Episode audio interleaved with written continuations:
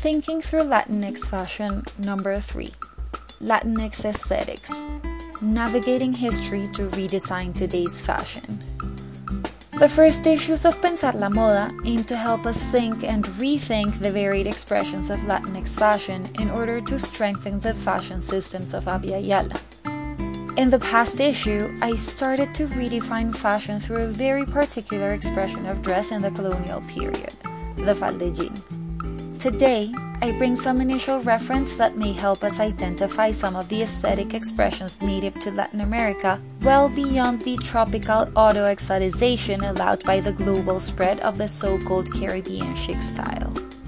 To fulfill my mission, I turn almost inevitably to history. Textiles and cloth in Abya are far from new. In the Andes, there are remnants of woven baskets that date more than 10,000 years. By 3000 BCE, hand knit textiles were already being created in the region, and between 1800 and 800 BCE, looms replaced most finger knitting techniques. Contrary to many other regions of the world, textiles preceded ceramics in the Andes, and they have been so important throughout history that scholars have identified the quote unquote textile primacy as one of the most important aspects of culture in the region.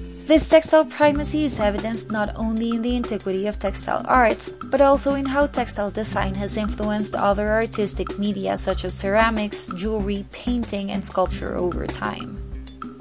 Andean textiles also reflected some of the most important cosmological elements of the cultures that created them. Case in point are the complex patterns that showcase cultural rivalry in Chavin textiles, these patterns are made of rotating, reflecting, and transposing motifs that create several figures at a time and offer multiple readings.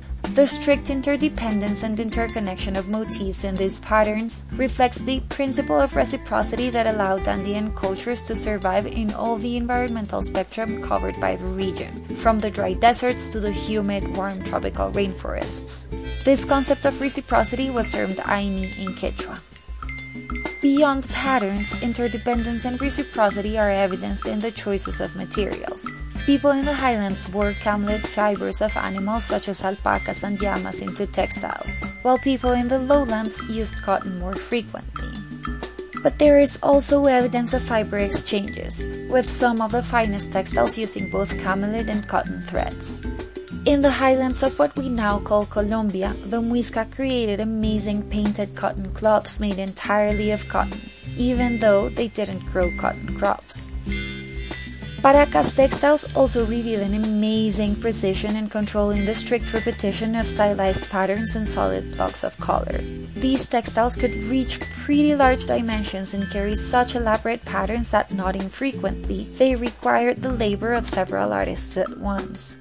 It is thus impossible to speak about a single hand in the creation of these textiles, and this, I believe, should be a starting point to push back against the idea of the artistic or design quote unquote genius that we've so readily learned from European ways of thinking and knowing. Nazca textiles are even richer than their Paracas counterparts, with elaborate patterns created over plain woven cotton cloths. These patterns were colorful, often inspired in agricultural bounty and crops. With their close connection to local agriculture, it could be argued that these textiles are some sort of precedent to the patterns with tropical flowers and fruits so often created by contemporary Latinx fashion designers, of which Johanna Ortiz has become the main exponent. I wrote an article about her in Cuaderno a few years ago and I link it to this newsletter in case you're interested. But the tropical aesthetic is far from being the only one to exist, past and present, in Abya Yala. In fact, this tropical chic seems to respond a bit more to the necessity of contemporary designers of auto-exoticizing their products in order to sell than to the history of the region. But I diverge. At this point, I would like to return to the rectilinear patterns created using the grid offered by weaving on a loom in Wari textiles.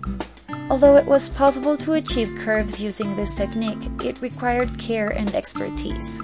The types of simple, strong geometric patterns continued until the time of the Inca, and more recently they have inspired some of the designs created by designer Anais Yucra in collaboration with the Quechua-speaking singer Renata Flores Rivera, especially for the video of her song Chanyan Coricoca.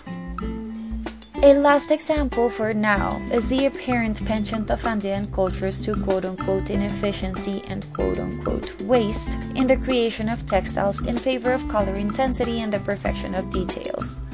This also reveals the labor intensity required for the production of textiles, but it also confirms that in Abya Yala, textiles have never been just about a final look.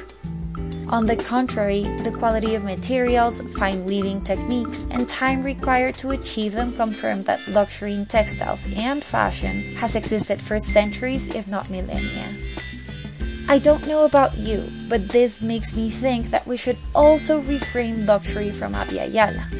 In doing so, we might be able to overcome that only a few design houses have the right to luxury in the region. Kika Vargas is certainly not the only one, even though she became a finalist for the LVMH Prize for Young Designers in 2021. On a final note, I would like to invoke textile historian and curator Rebecca Stone Miller's word on Wari textiles. She claims that one of the Wari artistic rules was to break the rules. Rather than offering us a lesson in Latinx aesthetics, here we have a lesson on what to do as designers and participants of the fashion systems of Abya to reconfigure Latinx fashion both within and outside our region. We should learn to break the rules and go against everything we've been told Latin American fashion is and should be, don't you think? With this, I end for today, not without thanking you once more for reading, or rather listening. Please don't hesitate to share your own reflections, ideas, and questions in the comment section. Next time, I'll inquire into some of the narratives and histories that we've been told about what Latinx fashion is, can, and should be. It goes live in two weeks.